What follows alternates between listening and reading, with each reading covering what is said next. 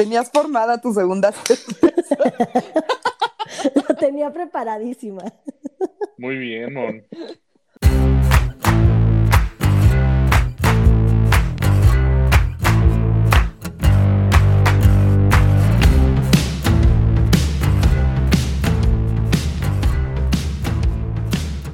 Bienvenidos a No Lo Supero, el podcast donde nos encanta hablar de todo y de nada, pero nuestra manera. Yo soy Mónica y me acompañan como siempre Fercho y Mariana. ¿Cómo están? Hello. Bien, ¿y ustedes? Hola. Bien, Aquí quiero que sepan que nos dio mucha hueva grabar esta semana y estamos en sábado en pijama. güey. Yay, Esa es, esa es la mejor. gra- Sí, exactamente. Grabando en sábado, en pijama, en vivo a todo, a todo color. Exacto, sí, o sea, este capítulo se nos complicó primero por mi culpa, después Mariana, después. Fercho, pero el caso es que tuvimos que reagendar toda la semana y no lo lográbamos, pero por fin hoy es sabadito, pasan de las 12 y aunque el día está horrible, estamos tomándonos una cervecita cada uno. Ahora sí acompañamos a Mariana en la bebedera. Culeros. Te acompañamos porque es sábado y es bueno. O sea, es bueno chupar en sábado. Es bueno echarte una chelita o una Sí. copita de vino, güey. O sea, no es como que me empede. Sí, yo estoy de acuerdo con Mariana. Somos adultos funcionales. Sí, güey. Y se vale mientras no te ahogues diario, pues no. Sí, Sí, no, claro. Siempre te puedes echar en, en lunes un vinito con hielos, ¿no, Mariana? Ay, eran tintos de verano porque estaba culero el vino. ¿De qué nos vas a platicar hoy, Mónica? Pues justamente de esto que estamos bebiendo, de el origen de la cerveza. Muy bien, muy buen tema para usted, señorita alemana. Así es. Oro líquido. Está ¿Ese muy no es la interesante la historia. Voy a agradecer a quien me dio la idea porque luego nos critican y nos Uy, insultan sí. en Twitter por hablar de temas de dominio público. Pero bueno, gracias a Juan Pablo del Castillo, un poblano viviendo en Guadalajara, que tiene ahí unos nexos con la cerveza y me, me pasó mucha de la información que voy a dar hoy. Entonces, Ah. gracias Juan Pablo, no te estoy fusilando nada, tú me pasaste todos los artículos y documentos para hacer este maravilloso capítulo. Es que, güey, somos culeros porque se nos ocurre una idea, un tema, lo investigamos y hablamos de él, güey. ¡No mames! Neta, Ay, ¿qué no, pedo? la Es- gente. a- acu- acuérdate que ya lo habíamos platicado en algún capítulo de la primera temporada, el tema de, güey, hay que empezar a referenciar el- lo que, lo que empezamos a decir, güey, porque si no, no mames, hay que citar el artículo científico de acuerdo a la APA, güey, o alguna Sí. mamada así. Quiero que sepan que esto es porque ayer me, me- bueno, nos insultaron porque me arrobaron a mí, pero también al podcast en Twitter, por hablar de temas que otra gente ya ha hablado en algún momento. Entonces, pues si a ustedes se les ocurre un tema que nadie conozca y que esté oculto en el mundo y podamos hablar de eso sin que nadie más sepa, pues ahí nos dicen, porque está cabrón hablar de algo que no esté de- En ya la vida el ya. mundo, o sea, ajá, en la vida real, como diría Mariana. Entonces, está cabrón. Pero no te mames, preocupes. En algún momento vamos a tener nuestras publicaciones estilo Sistema Nacional del Investigador. Vamos a ser parte del, pa- parte del poli, güey, haciendo investigación en Nopal. Así, desarrollo de la cerveza de Nopal en México, slash Politécnico. No sé, alguna mamada así vas a ver. O sea, así es. Relájense un pues, sí. chingo, gente, no mamen. Sí, estamos aquí, como siempre lo decimos, con meros fines de entretenimiento y ya, y pues al final sí investigamos un chingo. Nos ponemos a ver documentales, leemos mil artículos, eh, Escribimos. todo, sí, o sea, paren a su mame. Y si no, también, pues no nos escuchen y ya, no mamen. Exacto, hay muchos podcasts pueden escuchar otras cosas y ya, chingan su puta madre. Sí, Pero y sal- salud, primero para relajar este, el este inicio. Pues bueno, Ah, Como todos sabemos, la cerveza es una bebida fermentada. Y para los que no sepan, la fermentación es un proceso natural y fue descubierto por accidente y utilizado por diferentes pueblos en distintas partes del mundo con varios objetivos como enriquecer la dieta, preservar la comida o reducir los procesos de cocción. Pero la fermentación de granos, como el trigo, el sorgo y así, se descubrió en algún lugar del Medio Oriente, que es la región de donde son originarios estos cereales. Y los primeros en documentar la fermentación fueron dos de las grandes civilizaciones agrícolas, cuya alimentación se basa en estos granos, que fueron Mesopotamia y Egipto. Ok. No sabía que iba, o sea, Tan atrás del pedo. Tan atrás. Ajá, está chingón. Acuérdense que mi historia y mi cultura general es pobre. ya voy a leer. A ver, perdón. no dejes de ser mi amigo. Obviamente ha ido evolucionando la elaboración y los ingredientes de la cerveza, pero, pero todo esto va a pasar en el capítulo de hoy. Entonces, ahorita se los Ok. iré contando. Es padrísimo el- la onda de, de no se creó con la intención de, güey, vamos a pararnos un pedo y a ponernos bien imbéciles. No, era temas de, güey, hay que conservar la comida. Claro.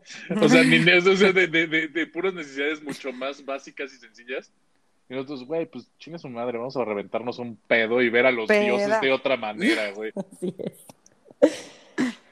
Pues bueno, la cerveza, al ser derivada de un alimento básico, la mayoría de la población la preparaba en sus casas. Para ellos, no solo era una fuente de placer, precisamente como dice Fercho, sino que también era una de sus principales fuentes calóricas. Era consumida desde en los banquetes de los gobernantes hasta por los trabajadores y la gente más humilde de estas civilizaciones.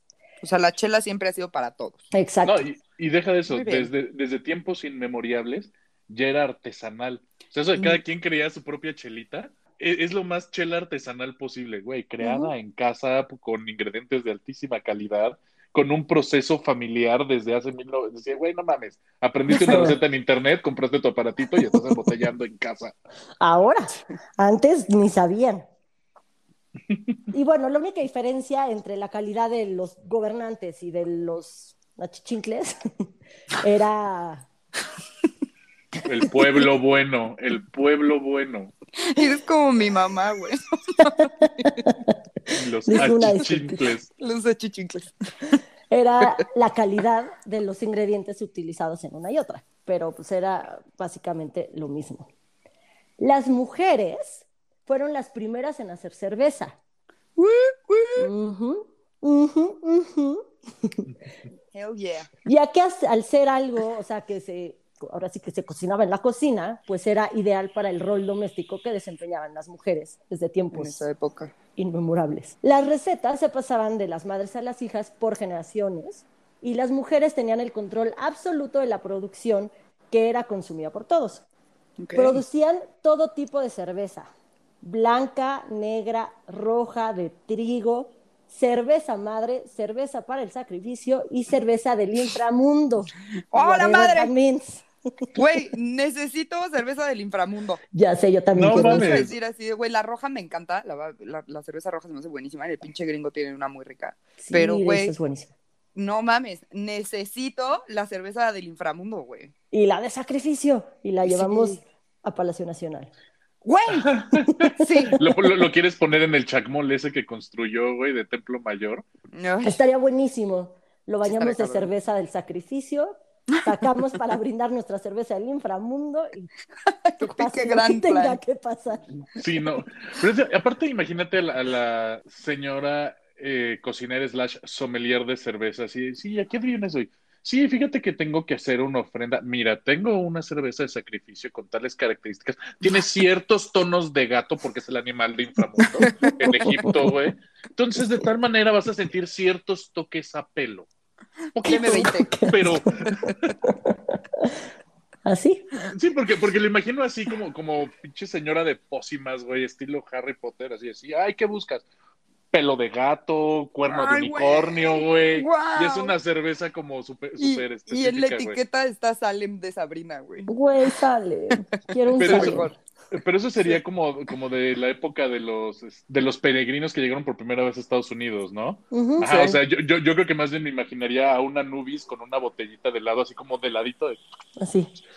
ajá, chela del inframundo. Ajá, Ah, puesta como de- encima de la manita. Ajá, sí, sí, sí. Y y se me haría increíble, güey.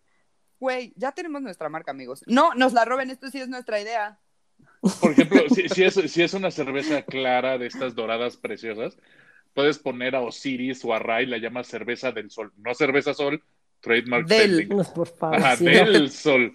O sea, me, me- siento muy, muy, muy como este de social network, de drop the the, para que se quede con Facebook. En el que que nosotros, agrégale del, El del. Del. cerveza Patent del sol. pending. Súper Ajá, patent importante. pending, sí. Vamos a Shark Tank, amigos. Sí, ¿eh? No mames. Gran idea. ¿Cuántas veces ustedes no han tenido ganas de echar una cerveza y no pueden? Pues tenemos una donde pueden comprar en su modelorama favorito. Y nada, imagínate a todos. Estoy fuera. Estoy sí, güey. Estoy Me gusta fuera, mucho, güey. me encanta la idea, pero estoy fuera. Pero estoy fuera. Ay, qué triste. Bueno, Sería un entonces, negociazo, fíjense. En Egipto, los salarios se pagaban con cerveza. Pagaban dos contenedores por día de trabajo. ¡Ah! es un chingo, Sí, güey. es muchísimo. Pues es que era comida también. Ajá, sí exacto. Es Eso de que lo te más- dicen, la cerveza es el equivalente a un bolillo, pues sí, o sea, sí te alimenta, pues sí te Ay, me llena, caga, sí te alimenta y sí, Sí, te- me qué caga. Eh, ¿Sabes qué es lo que, que siento que Egipto fue los primeros en, en- en patentar la famosa práctica Godín? De hay que ponerse las ca- la camiseta, se quedan hasta tarde, tengan una pizza. O sea, pero en lugar de, en lugar de pizza. Toma tu barril de cerveza. Sí. En lugar de darte horas güey. extras, una Güey, pero pues ya estabas acá muy contentote haciendo tu chamba, cargando piedras para la pirámide, pues ya ni te enterabas. Sí. Sí, eso es cierto. La cerveza egipcia se exportó a Roma, Palestina e India. Ah, mamón, Mm, güey. La, la cerveza egipcia era como Corona, güey. La cerveza del mundo en aquel entonces. Le das la cerveza Exacto. del sol. Ah, qué belleza. Pues ahí, ahí nació la cerveza, entonces tenían Sí, claro. Que es horrorosa la cerveza sol, mundo. perdón, tenía que dejar eso ahí. La cerveza sol es horrorosa, no Horrible. sabe a ni madres, no vale la pena como chela. Perdonen, amigos de sol. Güey, pero ya ni está, ¿no? O sea, yo ya Sí, solo, pero la venden la como en el Bajío. Ah. Aquí no. Porque aquí solo he visto La la de. Clamato, que sí es buena. O sea, Esa la, sí la es que tiene buena. Clamato Te, sí te me hace un paro, sí. Sí, güey, de no lo quiero preparar, que hueva, estoy Sí, crudo. Sí, te sí hace paro. paro. Pero y ya. Pero y ya, Pero sí, no, ya, la otra era sí. pipí, güey. Horrible. Pero sí. no sabría sí decirte. Mariana, no sabría decirte a qué No, sabe. ¿cómo? ¿Me estás diciendo que nunca has tomado pipí? No. Yo tampoco, Mariana. Güey, era... No mames, obviamente no, güey. ¿Qué les pasa? Me asustas, me asustas. No. O sea, sí soy rara, pero no mames. Pero así está hace orinoterapia para, para el cutis. Ándale. Sí, ya, qué sangre, ni qué ocho cuartos, Kim Kardashian. ¿Qué te pasa? Ojalá hubiera visto la cara que me hicieron Fernando y Mónica. Neta, los dos se me acaban viendo así. güey. No, no, lo- lo- no, inmediatamente yo pensé una guarrada de quinta así, no, pues Mariana le late lo del tema de la Ay, lluvia cállate. dorada y ese Golden pedo, güey. showers. Ajá, y me quedé así de, híjole. Pues No, está bien, sí, sí, cada pero quien no. sus cubas, güey. O sea, Sí, así de, o sea, pues, sí, mm, sí, cada quien sus cubas, pero ahí sí eso no le he entrado y dudo entrarle, amigos. Ahí sí les aviso, no creo que sea algo para mí, pero no. Sí, quiero recordar que, que no, no, no. no. Please no vayan a listita, decir. listita. Nada por atrás y nada No de golden showers, exacto. Sí, muy bien, tengan su lista. No sé por qué es importante que la gente tenga listas sobre las cosas Yo, yo tampoco, pero que me gustan o no. Pero, pero está bien, Mónica. lo los aliens, tener. los aliens, no, no los, no, no los que No la nos gente. escuchan. Neta, ya, por los favor. aliens que nos escuchan. A veces se me olvida que estamos grabando, güey, y digo muchas mamadas. Perdónenme, ya, no voy a hablar en lo que resta del podcast. En fin. En la sociedad vikinga, las mujeres también eran las que producían la cerveza. Debido al clima de sus territorios, esta cerveza contenía ingredientes más, digamos, alternativos, como el enebro, el cornezuelo, el beleño y la cicuta, que no sé qué son, pero todos tienen efectos psicodélicos y alucinógenos. Ay, quiero de esa chela, güey. Ah. Entonces, la delicadeza de estas recetas de, los, de las vikingas le dio a las mujeres el título de sacerdotisas allá en sus culturas. Ah, nórdicas. vientos, ok, sea, sí, tiene sentido. Ajá. Los, o sea, además de chela, alucinabas. Entonces, eh, era un todo en uno y pues la- las catalogaban como sacerdotisas. Sí, era, ¡Qué era una, era cerveza artesanal con, con toques de brote psicótico, güey. Güey, ¿por qué aquí no hacen una cerveza con peyote? Pues ya hay de mota, ¿no? Ay, pero eso no es alucinógeno, el peyote sí, güey. Bueno, sí, no, pero ya, ya Pero con ya hay. divertidas. Hay una en Estados Unidos que se llama Weed, pero no tiene motocicleta. Ese es el- eh, entonces parte del chiste es de, es de hierbas, pero no es de hierba. Tamborcito. Pedo. Bueno, entonces esas, ellas eran como como aquí los sacer, bueno, los del peyote, allá eran las vikingas, ¿no? Exacto. Ya un poquito más adelante en el tiempo, este, en el Imperio Romano y en Grecia, ellos preferían el vino. Si bien los cereales, específicamente el trigo, eran también la base de su alimentación, solo se utilizaban para elaborar sopas y panes. Ok.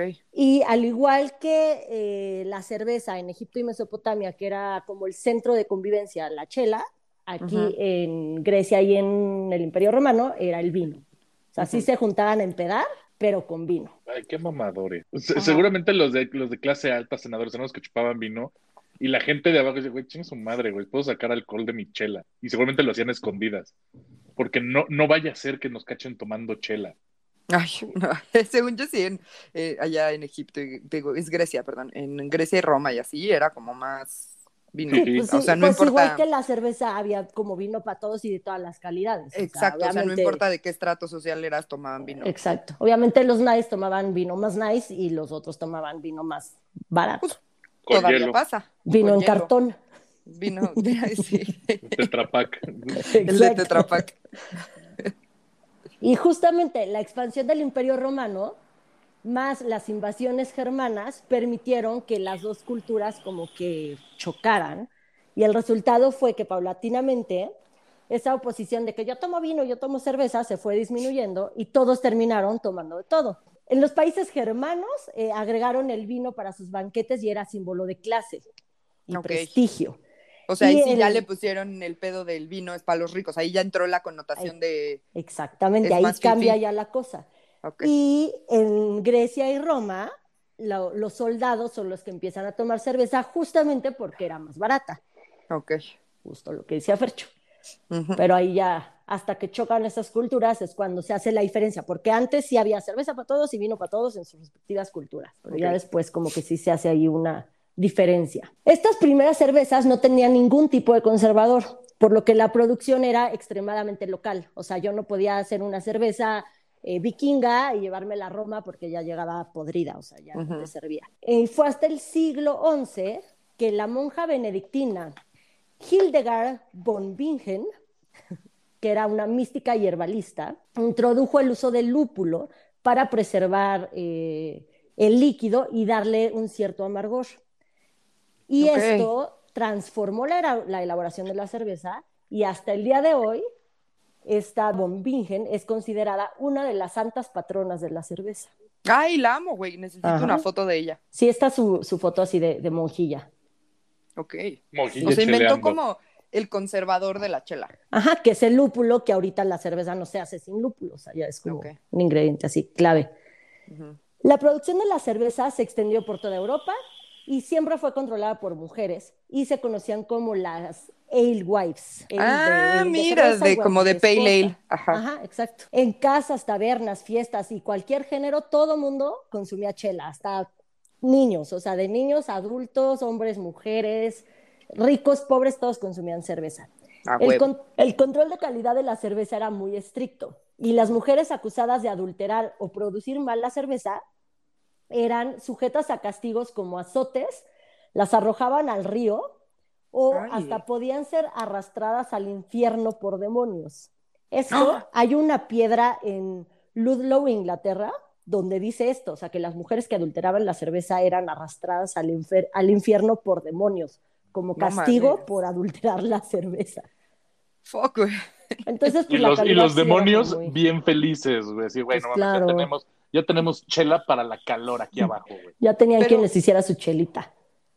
Pregunta, ¿para esta época la cerveza ya era más usada para la peda o tenía también todavía como cuestiones de calóricas y de, güey, pues es comida también? Las dos, las dos. Sí, ya, ya Ok. sabían que empedaba, o sea, sí. Entonces sí, ya era justo para los, las reuniones sociales, era la, pues, el centro porque se ponían Ok. pedos. Pero pues también al final no deja de, de alimentarte. Entonces, Sí, pues, pues, yo- era si se época la de daban a los muchas niños. guerras, era muy pobre, entonces los soldados pues sí se echaban sus chelas, tanto para empedar como para pues estar algo alimentados, porque pues, Ok. tampoco había comida para todos.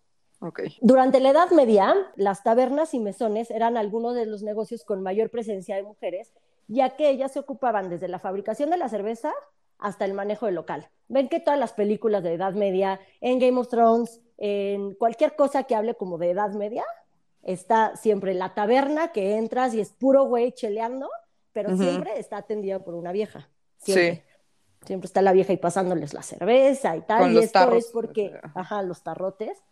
Y esto es porque justamente ellas hacían la cerveza y manejaban los locales. Ok. También había mujeres que vendían el excedente de la cerveza que hacían en su casa. Entonces hacían Mm. la cerveza para su familia y lo que sobraba, pues lo vendían para Pues conseguir este, su dinerito extra. O en el caso de que fueran viudas, pues eh, podían ya con ese dinero mantener a su familia. Cara, estas, estas mujeres que no vendían en tabernas, sino en sus casas, la, manera en la que le decían a la gente de ya está lista la chela, era poniendo una escoba en alguna parte de la fachada de su casa. Ponían una escoba ahí afuera y eso ¿Eh? indicaba que la cerveza estaba lista. O sea, de ahí güey. viene, de ahí viene la expresión pásele a lo barrido o cómo, güey. ¿Por qué? Podría ser, habría Porque que podría ser, o sea, Sí, pásele a lo barrido, joven. Tenemos chelas de todos los colores y sabores.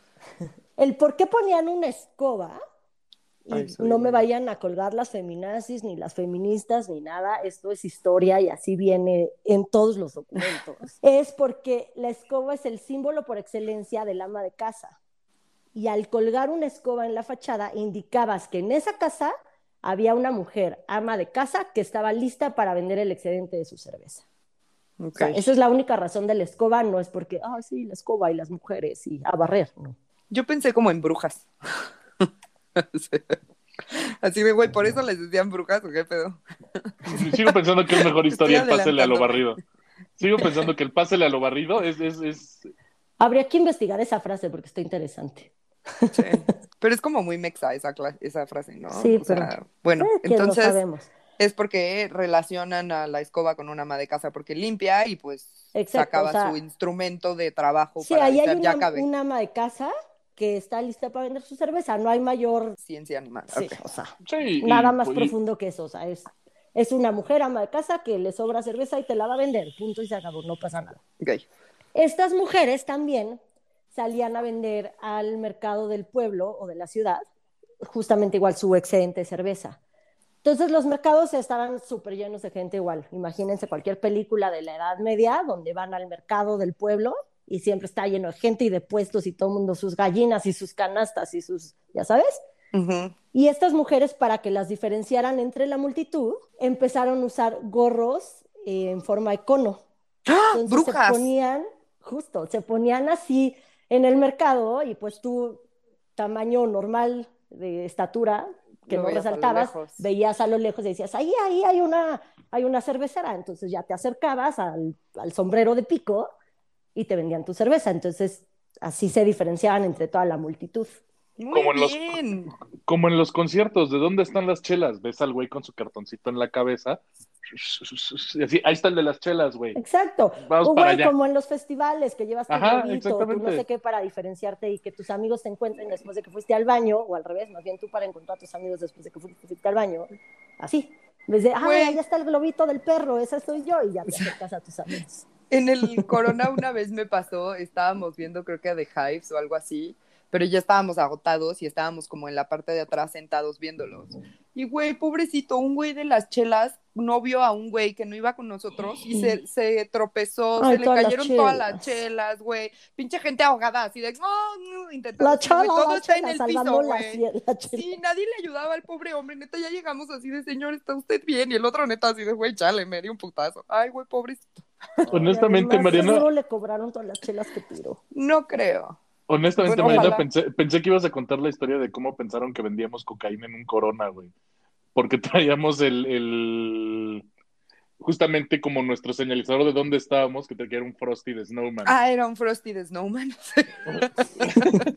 Es, es Y buenísima por esa eso historia, güey. pensaron que vendían coca. Sí. A mí varias veces me han pedido drogas, güey. No, o sea. Te lo juro, o sea, está- estábamos caminando, haz de cuenta, en algún punto yo traía mi, mi palito de una espuma de, de alberca Frosty. con el Frosty. Y decían, güey, ¿vendes coca? Y decía, no, güey. No, Lo, lo, traí- lo traía el marido de Mariana igual un rato, güey. Y le digo, güey, qué ¿vendes joya. coca? No, güey, pero tengo marihuana. O sea, entonces era un pedo rarísimo, güey, porque realmente dicen, ah, Frosty, ahí te puedes espolvorear la nariz, güey, coca, la verga. Al siguiente año lo cambiamos por una foto de Bernie y Dorota, mis gatos, para que la gente neta ya dejara de pensar que vendíamos cocaína. Mi vida, güey. Terrible, güey. No me acordaba, güey. Qué padre. cagado, güey. Entonces En se la- ponían su sombrerito. su sombrerito y así los reconocían entre la multitud. En la Edad Media, la cerveza, además de ser una fuente importante de calorías, también fue la única, esto está cabrón, la única bebida potable disponible para casi cualquier persona. No mames. Debido Claro. a que en su proceso de producción la malta debía hervirse, la cerveza era mucho más segura que el agua. Claro. Arnulfo, un monje benedictino de Bélgica, a finales del siglo VI, durante una epidemia de cólera, observó que todos los que tomaban cerveza no se enfermaban y todos los que tomaban agua sí. Entonces decidió eh, hacer un barril de chela, la bendijo y se la dio a todo el pueblo y todos los que tomaban cerveza no se enfermaron y nadie se murió. Entonces, Brujo. ahí también la cerveza, palomita, aportación a, a la humanidad. Gracias a la cerveza se descubrió que si hervías el agua, no te morías ni te enfermabas. No mames, güey. Eso está Punto buenísimo, para la la, chela. neta. Sí, Qué claro. chingón. Muy bien, Chela. Sí. Grandes aportaciones de la cerveza al mundo. Alimento, entretenimiento, agua, agua, Agua potable. agua Sí. tomable. Sí, no mames. Ok, muy bien. Sí, punto para la chela. Yes. Los monjes del norte de Europa eventualmente empezaron también a hacer cerveza, empezaron a hacer quesos, empezaron a hacer vinos, licores y todo. Y ¿Se ha durante esta que, época- que- que todos los monjes son como súper empresarios, güey?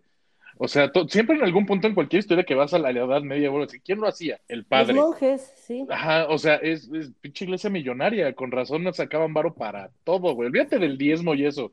Vivían de vender su rompope, su vinito, su chelita, güey, exorcizar demonios. O sea, había toda una economía muy cabrona alrededor ahí de productos y servicios.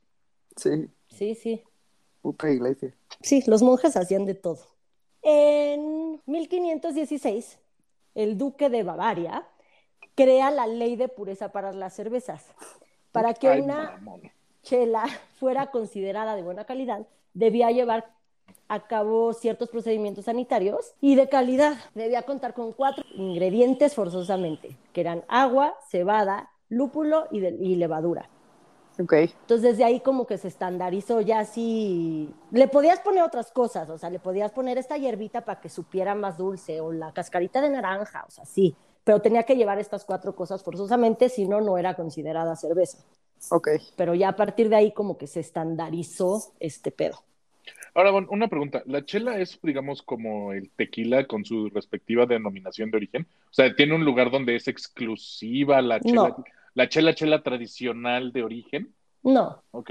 no, No pues, se ve, o sea, puede, empezó- lo hacen en todos lados. Exacto. Empezó sí en Egipto y Mesopotamia, pero se, se extendió a todo el mundo. Y ahorita si te dicen chelas, pues piensas en Alemania, a lo mejor en Ujú. Bélgica. Y sí es donde más chela hay y se consume, pero no es que ellos la hayan hecho ni, o sea, Sí, no. sí. Sí, no. La producción de cerveza continuó siendo mayoritariamente femenina hasta principios de la Edad Moderna. A principios del siglo XVI, la industria cervecera estaba en pleno apogeo, pero con los monjes ya haciendo y vendiendo cerveza y con los comerciantes que en ese entonces tenían mucha influencia dentro de la iglesia, vieron que las, o sea, estos, los monjes y los comerciantes empezaron a ver que las casas cerveceras, que eran las casas estas que les conté que ponían su escobita, tenían muchos clientes, le dijeron a la iglesia de, oye, estas viejas nos están quitando clientes y tenemos que hacer algo. Entonces la iglesia hizo lo que mejor sabe hacer, Mm. mentir. Ay, no, hombre. De repente, el saber de herbolaria, hervir los ingredientes dentro de un caldero, tener gatos para ahuyentar a las ratas de tus sembradíos, usar sombreros para resaltar entre la multitud y poner escobas afuera de tu casa, Son brujas. ajá, Pinches viejas. era hacer Bueno. cosas satánicas. Sí, no, más bien pinches viejas, no, pinches güeyes estúpidos. Pinches, pinche iglesia estúpida. Y güeyes. Según algunos estudios, los monjes y los comerciantes con ayuda de la iglesia, empezaron a acusar a las mujeres de practicar brujería y satanismo y fabricar pócimas para hacerles perder a ellos los clientes. No mames, güey. O sea, entonces, Es todo lo más- de las brujas viene de ahí. Ajá. Es lo más sea- Amazon posible, güey. De, de- vamos a destruir a cualquier mínima competencia que salga, güey. A base de Pues no mínima, rumores, pero- de pero rumores, de, de tirarles todo, güey, qué poca madre. O sea, ya no lo tengo escrito ni nada, pero sí tengo planeado que en octubre, que será mes de Halloween, porque ya lo decidí, les voy a hablar de las brujas. Entonces ahí vamos a ver más, o sea, no es que por la cerveza perseguían a las brujas, ¿no? Pero la imagen que tenemos actualmente de la bruja, de la escoba, el gato, el caldero y el sombrero, es por Sí las viene de ahí. por las brujas cerveceras, que así se les llama ahora, se les llama así, las brujas cerveceras. Ok. La imagen de bruja actual es gracias a eso. La persecución de las brujas sí es, va más allá, aunque sí tiene que ver también con la herbolaria y saber curar Sí. con plantitas y eso, pero Sí, exacto. Es que justo yo tenía como esa idea y entonces dije, güey, pero a lo mejor empezó de aquí y luego ya se fue como, pues, haciendo más grande el pedo, ¿no? Pero, chale, güey, qué pedo. Muy bien, Sí. ok. justamente la imprenta tuvo una buena parte de culpa de, de esta persecución, porque en los cuentos que involucraban a brujas, porque ya era la Edad Media, ya hay persecución de brujas, pero en los cuentos que hablaban de brujas, pues ya las ilustraban de esta manera, justo Con así el de- sombrero. con el sombrero, el caldero, el gato, la escoba. Entonces, desde ahí, pues eso también ayudó a crecer como la imagen de las brujas. Chale, güey. Ok. Eh, se volvió muy común ver la producción de cerveza ahora en monasterios. Nacieron varias casas cerveceras, pero ahora manejadas por comerciantes. Y ahora se volvió, bueno, en ese entonces se volvió la bebida típica en las reuniones masculinas. Mientras que la cacería de brujas llegaba a niveles nunca antes vistos, en los que al menos el 75% de las víctimas de la cacería de brujas fueron mujeres. Verga. 75%. Sí, Pues Siento sí. que ahí hay muchas historias bien culeras, como de fuiste con tu cervecera tradicional de confianza, que como, tenía su escobita, su gatito, su sombrerito, su calderito, o sea, todo muy bien, muy nice, muy estereotipo. Y de, seguramente el gato no traía varo para pagar la chela, güey. y Dijo, güey, ¿cómo me zafo de esta? Es bruja, güey, a la verga. O sea, sí, sí lo imagino así de naco al vato, al vato tratando de zafarse de una deuda de chela. También. Tenías formada tu segunda La tenía preparadísima. Muy bien, mon. Sabía que no iba a ser una, sabía que no iba a ser una. Sí, güey, obvio no. Yo estoy esperando así a pararme. Sí, yo justo para no pararme ya la tenía aquí. Y como mi casa es congelada, no tenía miedo de que se calentara y no pasó. Sí, no, hace frío. Está bien. Sí. Bueno, con la desaparición de las brujas cerveceras, también desaparecieron las cervezas con propiedades alimenticias y llenas de sabores y olores, porque pues Ah. ya se, se estandarizó bastante. Entre la desaparición de las brujas y la revolución industrial, ya se hacía la cerveza como muy en masa, entonces ya era, ya, se perdió todo el toque bonito de la chela. El toque artesanal, este, vegano, Ajá. eco-friendly, güey. Gluten free, que no es gluten free, pero Sí, que, que- que es, por ejemplo, bueno, yo nunca he escuchado una chela gluten free, no. que sería como una especie de absurdo gigantesco porque Sí, no toda la chela está basada en trigo. No creo que, tampoco creo, tampoco No creo. creo yo que se pueda hacer algo, una chela gluten free. Vamos a googlearla. Ah, ya de plano, vamos por el chisme. ¿Existe Cerveza- la chela gluten free? Gluten. Cerveza gluten free en México. ¡No! Seguro, o sea, justo les iba a decir. Listado que de sí cerveza existe, sin pero... gluten. Sí existe. Pero, ¿Pero a ver, es el gluten cerveza? viene como del trigo. Ajá, Ajá. el gluten, el trigo es. Es gluten. Ajá. Ajá, o sea, no, no. Y neta, para que sea cerveza, pues tiene que tener trigo. Entonces, digo, a lo mejor es un, un fermentado de algo, pero no puede ser llamado cerveza. Es lo ¿Qué- mismo que yo pienso. Que es justamente lo que, al, al concepto que iba, por ejemplo, de, de lo de la denominación de origen. O sea, para que sea chela, debe tener trigo, lúpulo, agua y levadura, ¿no? Sí, o sea, a lo mejor no es Entonces, si le denominación falta- de origen, porque no es de Es- dónde si le viene. falta uno, ajá, pero es la onda de pues, la receta es esa, no puedes. Sí, Sí. sí, le falta uno sería bebida tipo cerveza, así como cuando compras Ajá. un queso tipo manchego, pues sería cerveza, digo, bebida, bebida tipo, tipo. cerveza. Sí, o no fermentado de... Sí. Fermentado de, sí, O sea, es como cuando te dicen, güey, carne asada vegana. Güey, eso no existe, güey. no es carne Eso no asada, sí, existe. no. Es un asado Un vegano, asado. si quieres, ¿no? Pero. No, no existe. no vayas tan lejos. ¿Consideras el sushi que te dan en sushito o sushi roll o cualquiera de esos sushi? No, No, es. o sea, es delicioso. es un rollo, no. es un rollo de arroz con aguacate y queso Filadelfia y tal vez tenga pescado. pescado Y, crudo. y digo tal vez porque normalmente ya es tan chiquito lo que te pone que es como de, güey, pues nada más dame rollos de aguacate con queso Y Filadelfia. generalmente es Sí. surimi, güey, que pues qué. Ajá, ¿Eso qué? que tampoco es. No, no, el sushi es el, el pedazo de pescado crudo con wasabi y, y arroz. Sí, sí. Eso es el sushi. Ajá, el nigiri. Ay, se me antojó mucho. Ok, perdón. Pero sí, o sea, eh, eh, es- o el taco de Taco Bell, güey. Ay, o sea, que son de- de- de- te deliciosos, dicen- no son tacos. Hay que aclarar eso, no son tacos, pero son deliciosos. Que, que solo porque alguien más diga que es un taco, es como, no, güey, no lo es, güey, porque debes tener como, como las dos o tres aspectos esenciales que lo vuelva Taco. taco. De entrada no hay tor- no tienen tortilla. O sea, es una Ah, tostada de entrada. Es diferente la Doblada. tostada O que la tortilla de harina, porque también tienen los burritos esos que son muy Ah, buenos. sí. Ay, yo pedí ahorita que me fui a vacunar una, se llamaba quesa, quesalupa. No mames. Ah, la había anunciada, güey. Mm, es la cosa más rica del puto mundo. Ya quiero ir por otra. Lo peor de todo es que deberíamos estar defendiendo de eso no es un taco. de- No mames, güey, la chicken chalupa. ¡Uf! No, pero es que entendiendo que no son tacos, puedes decir que es delicioso, es comida Exacto. deliciosa. Es Sí. comida Tex-Mex, no es comida mexicana. Y es muy rica. Pero sí, sí, Bueno. definitivamente. Regresemos a la cerveza. Yes.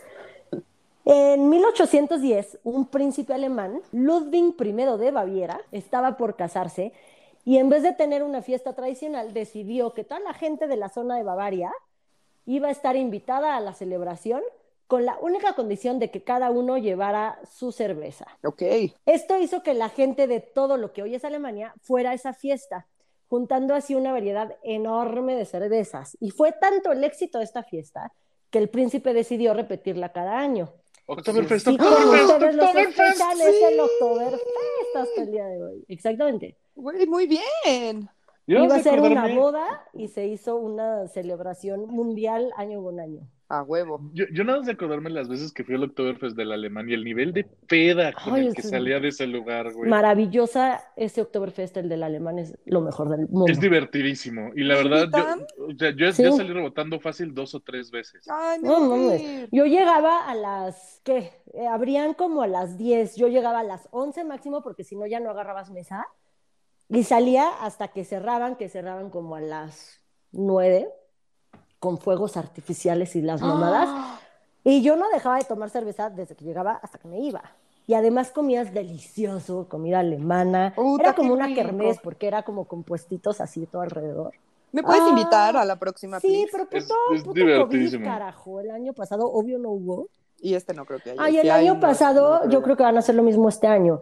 Podías pedir todo tu kit del Oktoberfest y te lo mandaban a tu casa para que te juntaras con tus tres personas de confianza y tomaras tu chela del Oktoberfest y tu Podríamos hacer del eso. Oktober. Sí.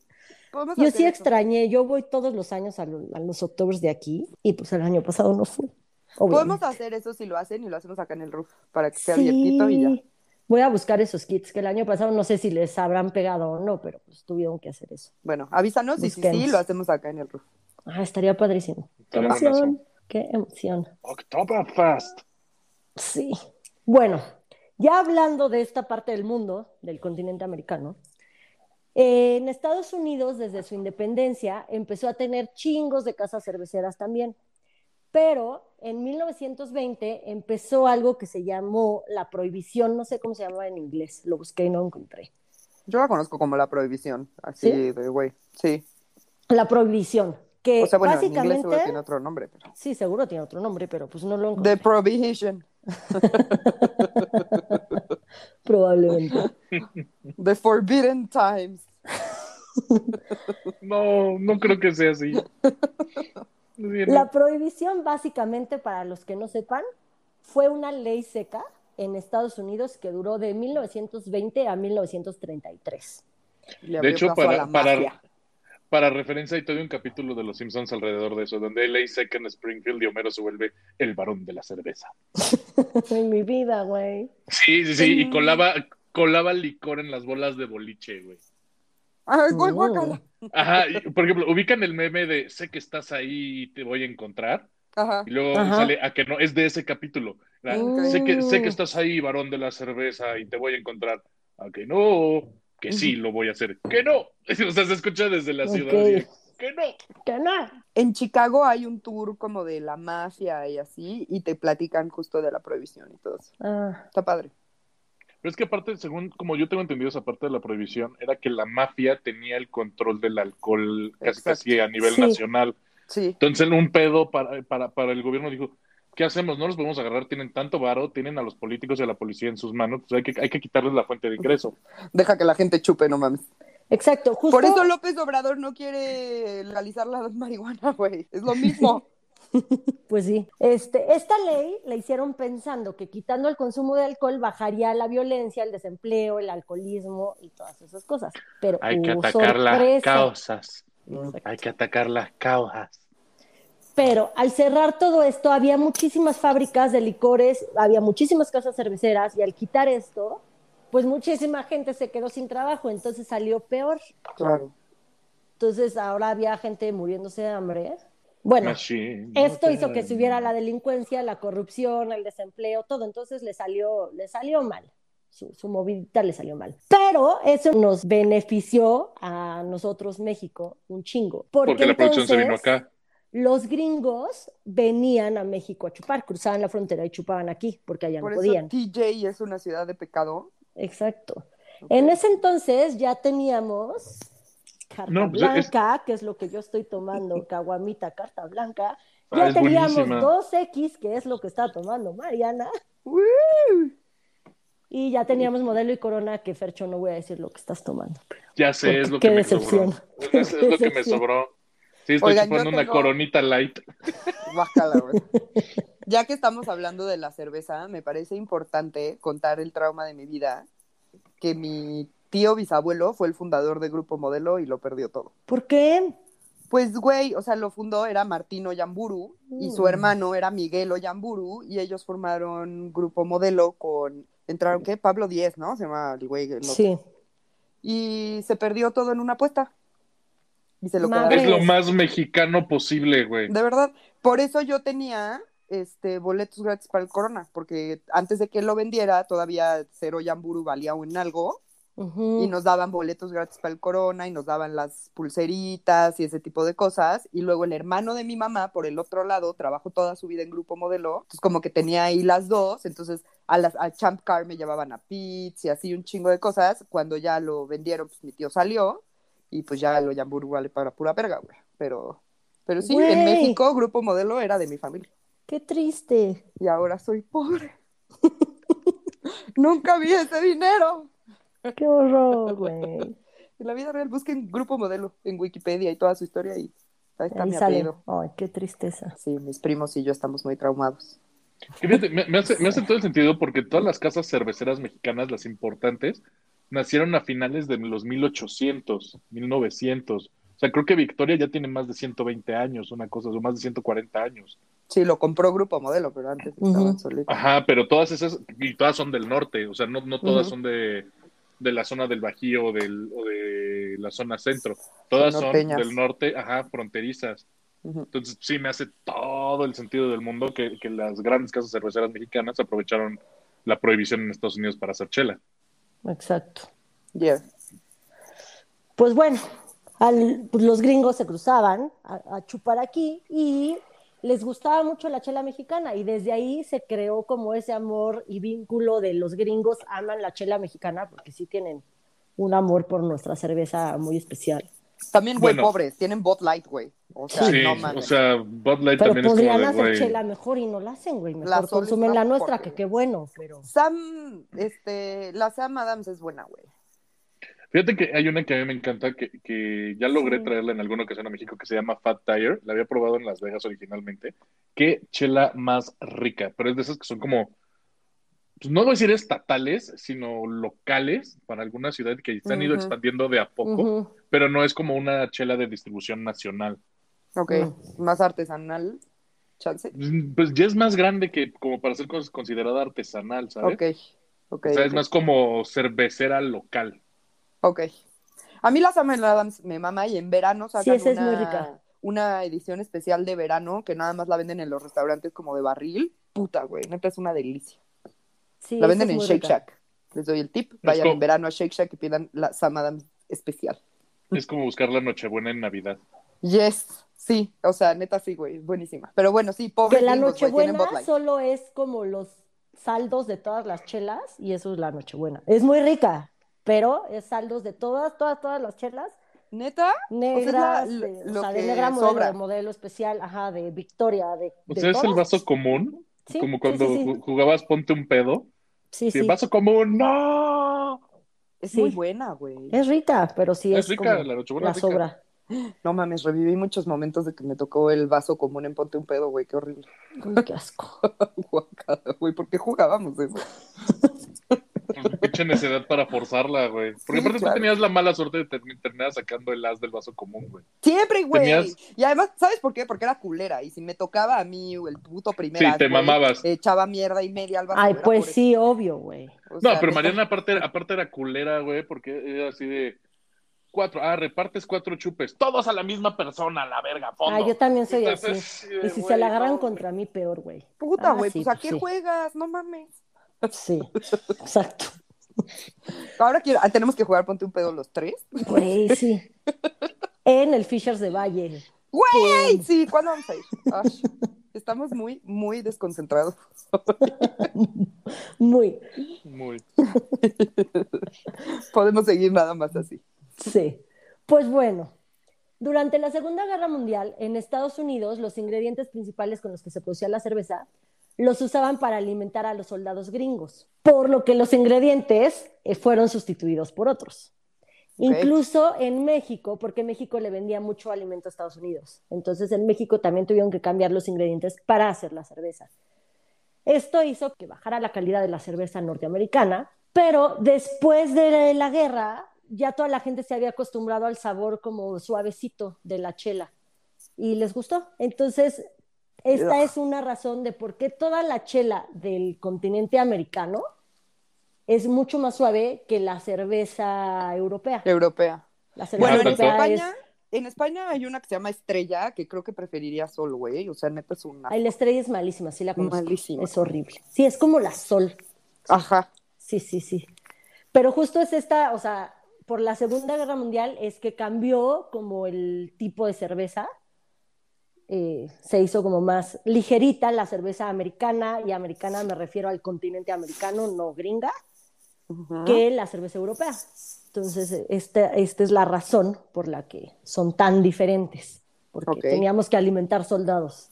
Entonces ya no había con qué hacer cerveza. Era más importante eso. Así es. Y pues ya, básicamente esta es la historia de la cerveza. Cerveza artesanal se puso de moda de que será unos 15 años para acá, o sea, re- relativamente hace Es poco nueva, es que todo sí. el mundo está haciendo cervezas y llegas al súper y hay un chingo de cervezas, pero aquí estaba ya, estaba como súper estandarizado la chela nacional, la chela europea, pero ya ahorita hay un chingo de artesanales que sí ya son mucho más pesadas que la, que la Y son comercial, ricas. digamos. Güey, la única así que sí se me hace muy pesada y siento que sabe a melaza, güey, es la Guinness. La Guinness. A mí me encanta la Guinness, pero me tomo obviamente una y estoy hasta acá de llena. o sea. Sí, sí, se me hace pesada. Y güey, o sea, siento que es así a huevo, te la tienes que tomar o en tarro o en el vasito. En el ¿Cómo se vasito de ese vaso? Guinness, ajá. Ajá, en No sé cómo se llama. Pero es como, o sea, no, así como directo se me hacía, no, no me Ahora, gusta. por ejemplo, porque es importante mencionarlo, o sea, la, la cerveza mexicana, esa sí es, por muy estereotipo que sea un anuncio de Corona, sí es la cerveza local del mundo. O sea, tú puedes ir a Sí. cualquier lado y Es pides una pinche Corona y, y te traen una Corona y no hay tema, ¿no? O sea, es Y en Estados Unidos chingón. te lo traen con el limón, o sea, estuvo cabrón toda la mercadotecnia que hicieron Sí. ahí, Sí. que si pides Sí, una sí, corona sí. te la traen y te traen un, un gajito Su de limón, limoncito. güey, así. Que, por ejemplo, y ahí les va, o sea, ¿cuál es su top 3 de cervezas nacionales? Yo, en este orden, es Negra Modelo, Victoria Indio. La mía es 2X, Corona y Victoria. para mí es 2X, negra modelo y probablemente este indio, en Yo no ese soy tan orden. fan de la indio. A mí me gusta A mí muchísimo. Y, la- también me gusta mucho. y- y sabes cuál es la onda? Peso por peso, es una extraordinaria chela, güey. Sí, porque, o sea, es, es de las más accesibles y la neta te rinden un buen. Y ese paquete de 24 es una maldita belleza. Uy, los Estas barrilitos. dos, estas dos son las más maravillosas. Tengo Carta Blanca es muy buena. La caguamita carta blanca es deliciosa. Y el y la barrilito de- barrilito es deliciosa. Y las dos, el pinche Six te salen 48 pesos. A No mí la barrilito no me Estas gusta. son maravillosas. Ahora, y si te fueras por internacionales, o sea, que digas, por lo menos la de elección, para mí es Heineken, de las internacionales. Ay, no. Heineken me gusta.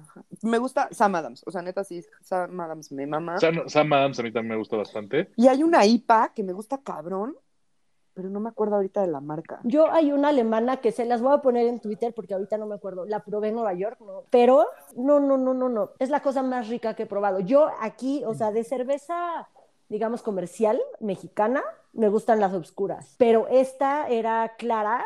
Obviamente, al ser alemana, pues era una cerveza mucho más pesada, era Claro. medio opaca, pero no de esas opacas que ni siquiera puedes ver la luz a través. Sí, como nada. Guinness. Ajá. Ajá, pero era clara, no era como Guinness, o sea, era pesada, pero no tan opaca, o sea, opaca, pero no tan opaca. Estaba, no, no, les voy a poner el nombre en Twitter porque ahorita... no me Era morena.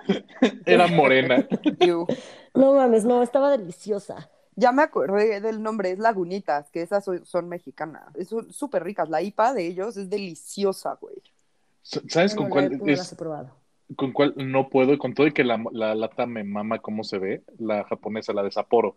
Ay, a mí A sí mí me sí gusta me la. Sapporo. A mí no me gusta, güey. Y, pero la lata se me hace padrísima, Pero así, sí güey, no mames, es como vasito, güey. Sí, Güey, no, a las mí sí me gusta. colimitas también son muy ricas. Las colimitas son muy buenas. Sí.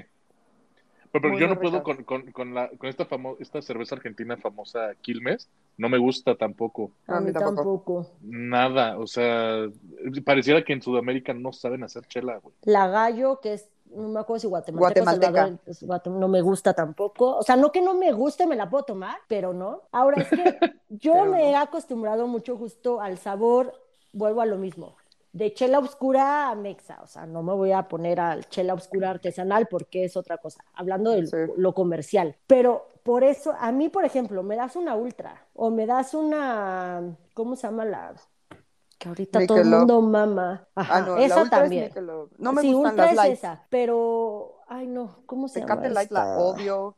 La que está tomando Fercho Coronita Light también la odio. Ya o sea, sé, las Light, ya sé. neta, Pero a mí, ¿sabes hacen- por qué? Porque me saben a agua mineral. Agua.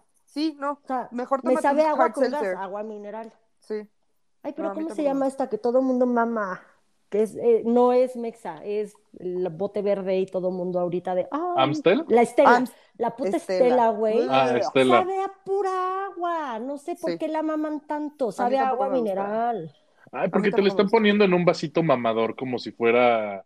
Te lo tratan de vender como vino y es como de, güey, pues no, es chela, güey. Tiene que... La chela va en lata o en su frasquito, no va... O en un tarro si lo vas a volver michelada. Si no, A mí sí me gusta en no, no el- puede ir en, ningún vaso. otro tipo de vaso. No, a mí sí me gusta en el vaso tipo Guinness. No mames, neta, se me hace que sabe deliciosa la cerveza en ese vaso, güey. Porque le quitas como la parte como tan fuerte del gas y queda de todas maneras rica. O sea, sí me gusta, pero la esa no me gusta. La que- Por Es que hay ejemplo, eh, muchas cervezas que tienen su tipo de vaso, sobre todo en europeas. O sea, si pides una cerveza alemana, te la sirven en el vaso de esa, no solo de Guinness, sino en el vaso de esa chela, y todas tienen un porqué. Claramente, yo no sé. Ay, ¿tienes una bota Yo tengo un Sí. tarro de esa del marca. October? De Yo tengo mis Bunker. tarros del October. tarros, Ah, tarros. es del Oktoberfest. Andrés se robó, yo creo que eso de ahí, o también uno de Estela, güey. No sé. Bueno, vamos a despedirnos primero, Sí. ¿no? Y ya nos quitamos esto que los odio. Va, va, va. Pues bueno, muchas gracias por escucharnos. Esto fue el origen de la cerveza. Espero que les haya gustado. Sí. Eh, que no men- menosprecien a mis brujas cerveceras, que gracias a nosotras las mujeres todos tenemos cerveza. Güey, las mujeres somos unas chingonas, qué pedo. Sí. Ahorita Ah, todo el mundo lo considera como bebida más de hombre. Eso es muy chistoso. Pides en un restaurante que yo siempre pido cerveza. Yo tomo chela y tequila.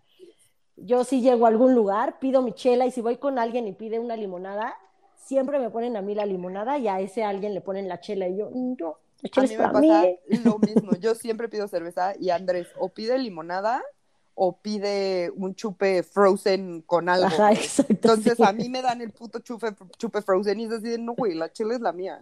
Exacto, yo también, yo soy Chinga. de chela, güey, siempre. Sí, yo también. Pero es que ustedes las mujeres tienen chupes bien de colores deliciosísimos, entonces Pero también puedo entender la nuestros confusión. chupes. Yo no sé, pero hay- desafortunadamente sigue existiendo el estereotipo. Sí. Justamente por eso es lo que estaba diciendo, güey, no nos estereotipen si las que empezaron con la cerveza fuimos nosotras. Ah, huevo.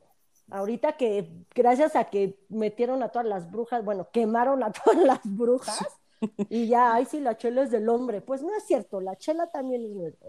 A huevo. Empezó por nosotras y gracias a nosotras todos tienen. Y si ustedes quieren su chupe con sombrillita, muy bien, pero yo Sí, quiero mi chela. Pero yo quiero mi chela, así es. Pues muchas gracias, Mon. Estuvo, estuvo chingón. Me gustó, me gustó mucho. Espero que les haya gustado también a todos ustedes. Gracias por escucharnos. Este, les dejo el, el Twitter del podcast que es arroba no lo supero MX. El mío personal es una tuitera y mi Instagram es monuna. Gracias por escucharnos y recomiéndennos, compártanos y todas esas cosas maravillosas. Muchas gracias, Mon. Estuvo chingón. Yo soy Mariana. Este, compártanos, los queremos. Gracias por todo el amor que nos han dado últimamente. Son unos chidos. Eh, díganos de qué quieren, qué más quieren escuchar. Ha estado padrísimo estar como viendo todo, todo el movimiento en Twitter y contestarles y así. Mi Twitter es MarianaOV88. Mi Instagram es Mariana Oyamburu. Los quiero. Gracias. Bye. Y pues yo fui Fercho Hernández, mi Twitter es arroba ferchohz88. Siempre es un placer escuchar acerca de la chela y pues Prost. Salud. Adiós. Cheve, cheve, cheve, cheve, cheve. Ay, qué buena ¿Cómo era esa canción. Cheve, cheve, cheve, cheve, cheve, Cheve, cheve. cheve, cheve. 45 grados. Y un Mm. Y chingos de cerveza. cerveza y un montón de montón. sobrerudos tirando fiesta. Aunque ahorita estamos semana. como a 10 grados, ¿no? Pero bueno. Sí, claro. Bonita semana a todos. Bye, bye. Adiós.